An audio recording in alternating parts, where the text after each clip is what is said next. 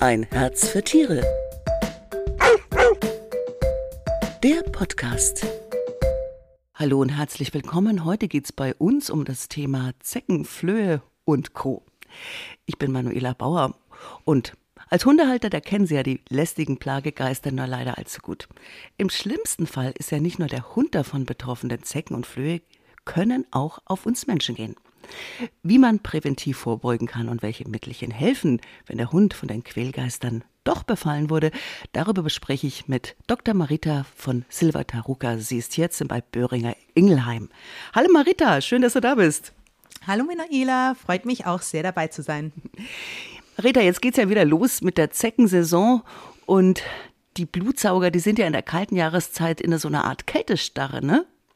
Genau, genau so ist es. Und wie kann man denn jetzt, wenn es wieder losgeht, wie kann man schon mal präventiv vorsorgen?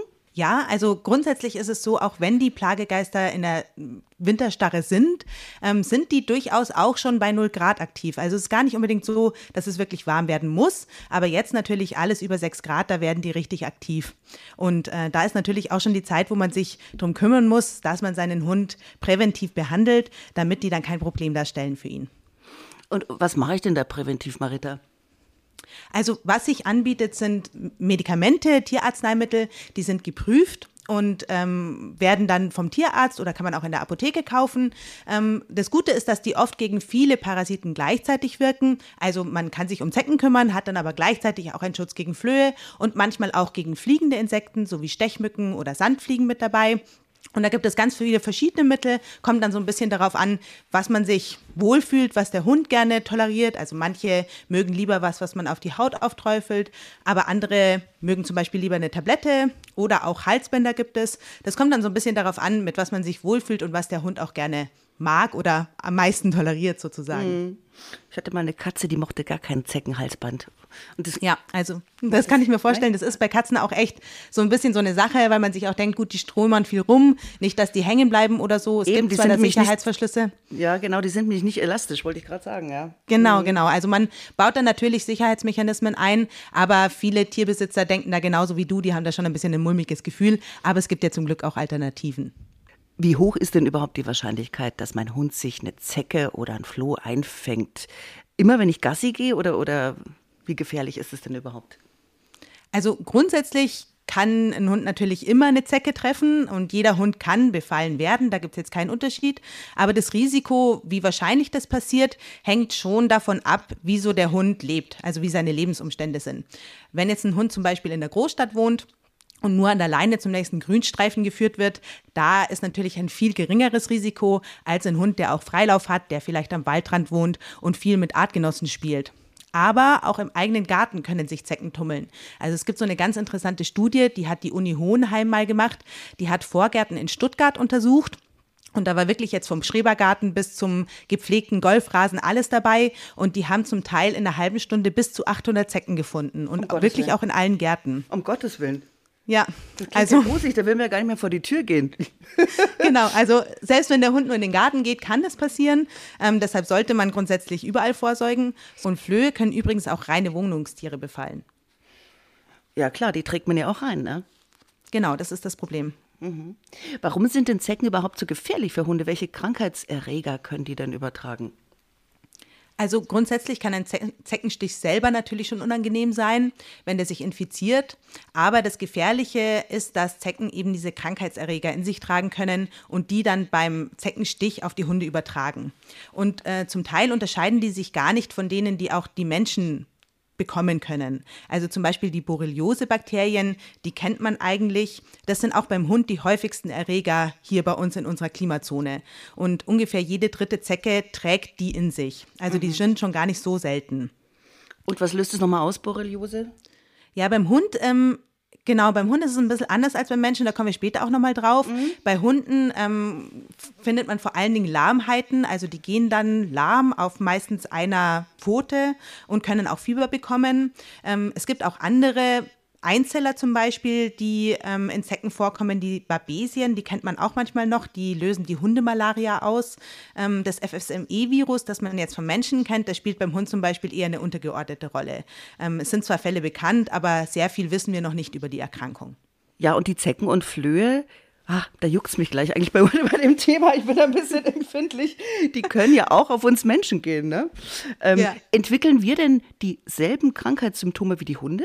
Ja, also du bist da nicht alleine, dass es dich juckt. Äh, egal, wenn ich einen Vortrag halte, ob das jetzt vor Tierbesitzern ist oder vor Tierärzten, irgendeiner im Saal fängt sich immer an zu kratzen. Also das löst das Thema einfach in manchen Menschen aus. Mhm. Ähm, ja, also die Parasiten grundsätzlich sind natürlich nicht wählerisch.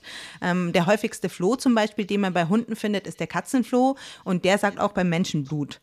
Ähm, oft sind die Flohstiche zum Beispiel das Erste, was man sieht am Menschen und dann erst stellt man fest, hoppala, das Tier ist eigentlich befallen.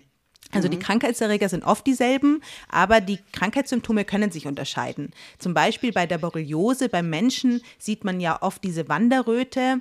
Ähm, das ist so ein ringförmiger Hautausschlag, der sich um den Zeckenstich ausbildet innerhalb von einem Monat danach. Und wenn man die an sich selber sieht, dann sollte man auf jeden Fall zum Arzt gehen. Sowas sieht man beim Hund zum Beispiel gar nicht. Also da findet man erst dann Wochen später, dass der Hund anfängt zu lahmen, oft erst auf einer Pfote. Das wechselt dann manchmal. Dazu können Fieberschübe kommen kommen und auch so eine Mattigkeit an sich. Und Hintergrund ist eine Gelenksentzündung, die durch diese Borreliose-Erreger verursacht wird. Ähm, und dann sollte man eben auch zum Tierarzt gehen. Das Problem ist, dass man oft das mit dem Zeckenstich gar nicht mehr in Verbindung bringt, weil das sehr, sehr lange her ist. So lange also da sind die, mhm. genau, da sind die Symptome mhm. oft unterschiedlich und das ist dann manchmal auch sehr schwierig zu herauszufinden oder zu diagnostizieren, weil man das oft mit dem Zeckenstich eben gar nicht mehr in Verbindung bringt. Mhm, mh. Wie, wie sieht es mit der Gehirnhautentzündung? Das habe ich immer so als mhm. äh, schlimme Geschichte in Erinnerung. Wie sieht es damit aus? Genau, also die FSME, mhm. das ist ja ein Virus. Das ist beim Menschen sehr häufig. Da hört man ja auch immer jedes Jahr, dass neue Gebiete dazukommen.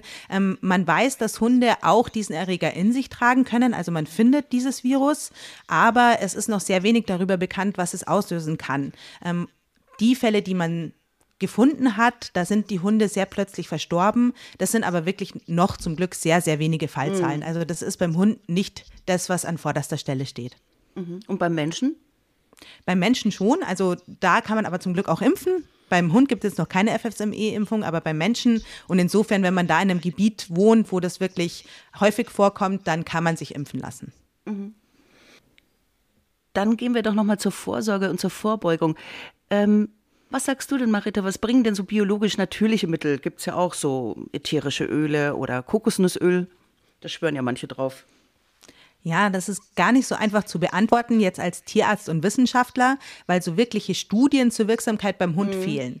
Es gibt zwar, wie du schon gesagt hast, Erfahrungsberichte und es gibt auch manche Theorien, aber anders als jetzt zum Beispiel geprüfte Tierarzneimittel müssen diese Mittel nicht auf Wirksamkeit und auch nicht auf Sicherheit geprüft werden. Mhm. Ähm, bei Kokosöl zum Beispiel gibt es Versuche am Menschen und die zeigen, dass diese Zecken auf die Laurinsäure, die im Kokosöl sind, ähm, reagieren und das meiden. Allerdings hält die Wirkung meistens nur ein paar Stunden an und es ist total unklar, ob man diese Ergebnisse jetzt auch auf den Hund übertragen kann oder wie das da wirken würde. Ähm, deshalb gibt es so Expertengremien wie zum Beispiel die SCAP. Das ist, äh, sind Tierärzte und Parasitologen, die sich da zusammengeschlossen haben und unabhängige Empfehlungen rausgeben und die raten eigentlich dazu, lieber auf geprüfte Tierarzneimittel zurückzugreifen, weil man da einfach weiß, okay, die die töten nachweislich über 90 Prozent der Zecken ab, bevor es zu einer Übertragung kommen kann und sind insofern in der Anwendung einfach sicherer. sicherer. Mhm.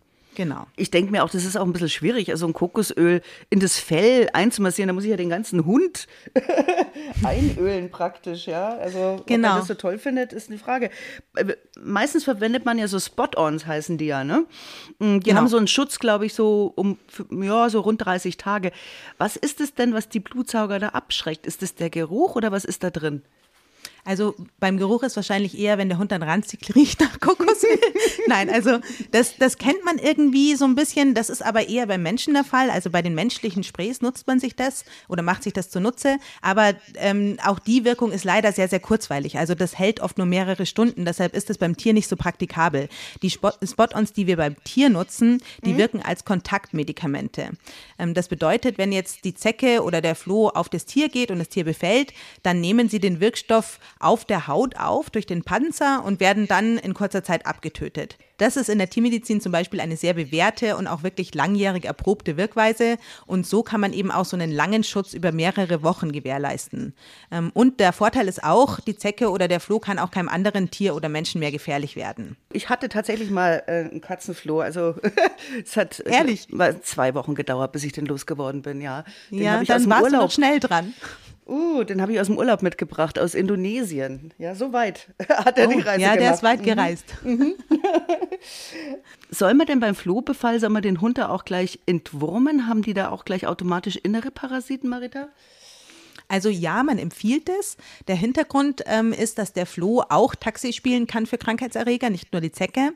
Und äh, zum Beispiel kann der Floh den Gurkenkernbandwurm in sich tragen. Das ist ein schwieriges Wort.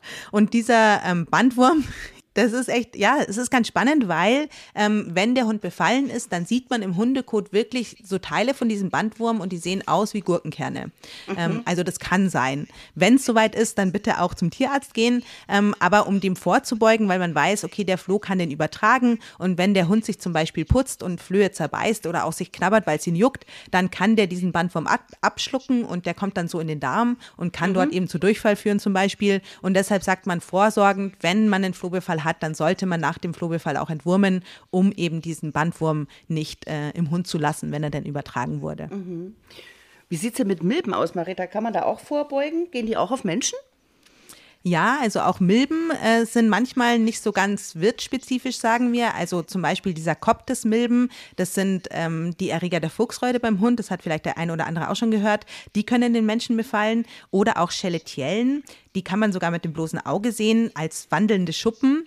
Ähm, hier sind die Krankheitssymptome tatsächlich oft ähnlich beim Mensch und beim Tier. Also es gibt Juckreiz, ähm, Hautveränderungen, Haarausfall. Ähm, mhm. Und so ist es dann beim Menschen auch, wenn ich mich angesteckt habe. Ähm, man kann auch hier vorbeugen, genau. weil Milben gehören ähm, wie, zu den Zecken, wie die Zecken auch zu den Spinnentieren, also zu den Akari. Und viele mhm. Zeckenmittel decken eben die Milben auch mit ab. Also das ist dann ganz praktisch, da muss man nichts extra machen.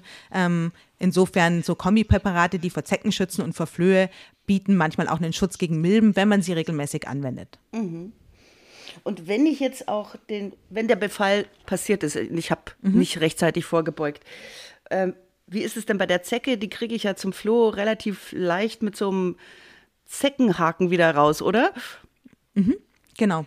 Schwierig ist es halt manchmal, wenn der Hund wirklich dichtes Fell hat. Also man muss schon auch regelmäßig nach dem Spaziergang einfach mal absuchen. Ähm, die Zecken sind, wenn sie noch nicht gesaugt haben, nur wenige Millimeter klein. Das heißt, die findet man manchmal nicht. Ähm, aber wenn ich eine finde, dann kann man den Zeckenhaken zum Beispiel nehmen und die wirklich vorsichtig ähm, unterm Kopf einfädeln und dann vorsichtig mit leichtem Zug entfernen. Ähm, dann hat man sie auch schnell unschädlich gemacht. Das ist ganz gut und da eignen sich die Zeckenhaken eigentlich ganz gut, weil man nämlich den Hinterleib dann auch nicht quetscht und da sind die Erreger drinnen. Da muss man immer ein bisschen aufpassen.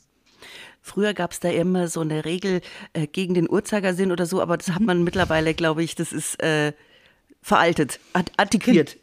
Genau, manche schwören immer noch drauf. Ähm, die Widerhaken der Zecken lösen sich auch manchmal leichter, wenn man ein bisschen hin und her ruckelt. Aber wir sagen immer, die Zecken haben kein Gewinde, also die schrauben sich nicht rein, sondern es ist ein Stechrüssel. Das heißt, so ein bisschen leicht ziehen reicht manchmal auch aus. Die sondern so einen Zement ab, deshalb ist es manchmal ein bisschen schwierig, aber mit so einem leichten Zug oder man kann auch ein bisschen nach links oder rechts drehen, aber man muss sich jetzt nicht merken, in welche Richtung, kriegt man die manchmal leichter raus. Und beim Floh wird es dann schon schwieriger, den wieder rauszukriegen. Aber die sind, glaube ich, generell auch hartnäckiger, weil die verteilen sich ja überall, auch in der Wohnung oder im Bett oder auf dem Schlafplatz, im Körbchen. Und genau. hat es dann, ja, manche haben da ein richtig schlechtes Gewissen, sagen, uh, die denken, bei mir ist es nicht sauber genug, äh, stimmt aber nicht, ne? Nein, also das hat überhaupt nichts mit der Hygiene zu tun und äh, deshalb habe ich vorher gesagt, du bist schnell, die schnell wieder losgeworden, weil in der Regel sagen wir, es dauert mehrere Monate, wenn man wirklich mal einen Flohbefall Monate? in seinem, ja wirklich oh in seinem Haus hat, ähm, bis es wieder komplett weg ist. Es wird dann schon schnell besser, also man sieht dann schon nach zwei bis drei Wochen eine deutliche Besserung, aber es kann sich wirklich lange ziehen und man darf einfach nicht aufgeben. Ähm, der Hintergrund ist, dass sich die Flöhe extrem schnell vermehren ähm, und in ganz kurzer Zeit sehr sehr viele Eier legen. Ein Flohweibchen zum Beispiel Beispiel legt bis zu 50 Eier am Tag. Oh, ähm, am Tag? Genau. Also um die sind wirkliche Legemaschinen. Die sind okay. natürlich auch perfekt angepasst an unsere Haustiere und auch an unsere, an die Umgebung unserer Haustiere. Und deshalb ist es kein Hygieneproblem, sondern das ist einfach was, ähm, was die Flöhe natürlich auch für ihr Überleben tun. Mhm. Ähm, wichtig ist dann eben zu wissen, dass die dann in der häuslichen Umgebung sich weiterentwickeln zu Larven und Puppen und gar nicht ungefähr unbedingt auf dem Tier. Ähm, auf dem Tier sind nur 5% der gesamten Flohpopulation mhm. sozusagen. Also man sieht nur die Spitze des Eisbergs. Daher ist es ganz wichtig, dass man halt beim Flohbefall nicht nur das Tier behandelt, sondern eben auch die Umgebung mit behandelt, damit sich diese Stadien nicht weiterentwickeln können. Ähm, praktisch sind da Kombiprodukte, ähm, die eben neben dem Schutz für das Tier auch die Entwicklung von Floheiern und Larven in der Umgebung hemmen. Zum Beispiel das Frontline Combo, das gibt es beim Tierarzt und in der Apotheke. Und wenn man das dann regelmäßig macht, dann wird man die Flöhe auch wieder los. Man braucht nur nicht meinen, dass es mit einmal dann gegessen ist sozusagen, sondern man braucht ein bisschen Durchhaltevermögen. Jetzt weiß ich auch, warum das mit meinem Floh nicht so lang gedauert hat. Das war ein Männchen. Ich hatte den auch Egon getauft. Der, dem war es wahrscheinlich einfach zu kalt hier. Der hat irgendwann gestreikt. Ja, aber der hat ja keine Eier gelegt eben. Ja, jetzt geht es ja wieder los mit der Reisezeit. Andere Länder, andere Sitten beziehungsweise Parasiten. Ähm, da gibt es ja diverse Stechmücken und Sandfliegen. Kann man da auch vorbeugen oder und was sollte ich da in der Reiseapotheke denn unbedingt mitführen? Also auf jeden Fall ist schon mal gut, wenn man sich vor der Reise informiert, welche Parasiten in dem Land vorkommen, in das man fährt. Ähm, das ist schon mal der erste sehr gute Schritt. Ähm, was du zum Beispiel oder was du wahrscheinlich im Kopf hast, ist die Leishmaniose. Das ist so eine Krankheit, die man ähm, hauptsächlich im europäischen Ausland findet, weil die durch Sandmücken übertragen wird. Also das sind so Stechfliegen, also quasi fliegende Parasiten sozusagen. Mhm. Und die gibt es eben vor allen Dingen im südlichen Europa. Ähm, man findet die durch die Klimaveränderungen auch schon hier, aber nicht so häufig. Also das, das ist wirklich was, wo man sagt, wenn ich jetzt zum Beispiel nach Italien, Spanien fahre, dann muss ich mich darum kümmern. Ähm, und um gegen diese jetzt vorzubeugen, gibt es ähm, sogenannte Repellenzien. Also das ist ein bisschen eine andere Wirkweise und die wehrt eben diese Parasiten ab, bevor sie Blut saugen können und unterbricht so eben die Übertragung von den Krankheiten. Ähm, da gibt es auch ganz viele. Es gibt ähm, auch unterschiedliche Produkte. Man kann sich dann zum Beispiel beim Tierarzt beraten lassen, welches Produkt jetzt für einen selber oder für seinen Hund geeignet ist. Es gibt auch rezeptfreie Produkte, wie zum Beispiel das Frontlight Tri-Act. Das ist auch wieder so ein Spot-on, ähm, das gleichzeitig auch gegen Zecken und Flöhe wirkt, was man beim Tierarzt oder in der Apotheke kaufen kann. Ähm, und dann soll man das eben regelmäßig anwenden, bis man wieder von der Reise zurück ist. Sonst in der Reiseapotheke ist einfach wichtig, dass man ähm, sich eventuell noch eine Entwurmung mitnimmt. Auch da muss man sich vorher informieren. Genau, manche Länder schreiben das vor, wenn man einreist, zum Beispiel England. Da muss man gegen den Fuchsbandwurm behandeln, bevor man mit seinem Hund einreisen darf. Also deswegen ist es schon gut, wenn man sich vorher da so ein bisschen damit beschäftigt, dass mhm. man dann nicht an der Grenze irgendwelche Probleme kriegt und eben auch nochmal schaut, dass der Impfpass aktuell ist. Manche Länder ähm, erwarten, dass das Tier gegen Tollwut geimpft ist. Also da ist am besten mal vorher einen Check machen. Es gibt zum Beispiel auf der Frontline-Website Webseite auch eine Reisecheckliste, die man sich runterladen kann. Und da kann man nochmal abhaken, dass man wirklich alles kontrolliert hat. Und dann steht auch einem schönen Urlaub nichts im Wege. Ja, super. Vielen Dank für die Info, liebe Marita Silber-Taruka. Und wenn Sie noch mehr über Zecken und Co. erfahren wollen, dann lesen Sie doch die neue Docs, die ist jetzt am Kiosk. Und bei uns haben wir als nächstes am 28. April, da sind die Katzen dran. Da geht es um die Wirksamkeit von Hausmittelchen. Und am 12. Mai sprechen wir über sensible Hundemägen. Ich würde mich freuen, wenn Sie reinhören und sage bis dahin Ciao und Servus und danke Marita für die Infos und Tipps heute um die geliebten Blutsauger. Sehr gerne. danke. Tschüss. Tschüss. Das war ein Herz für Tiere, der Podcast.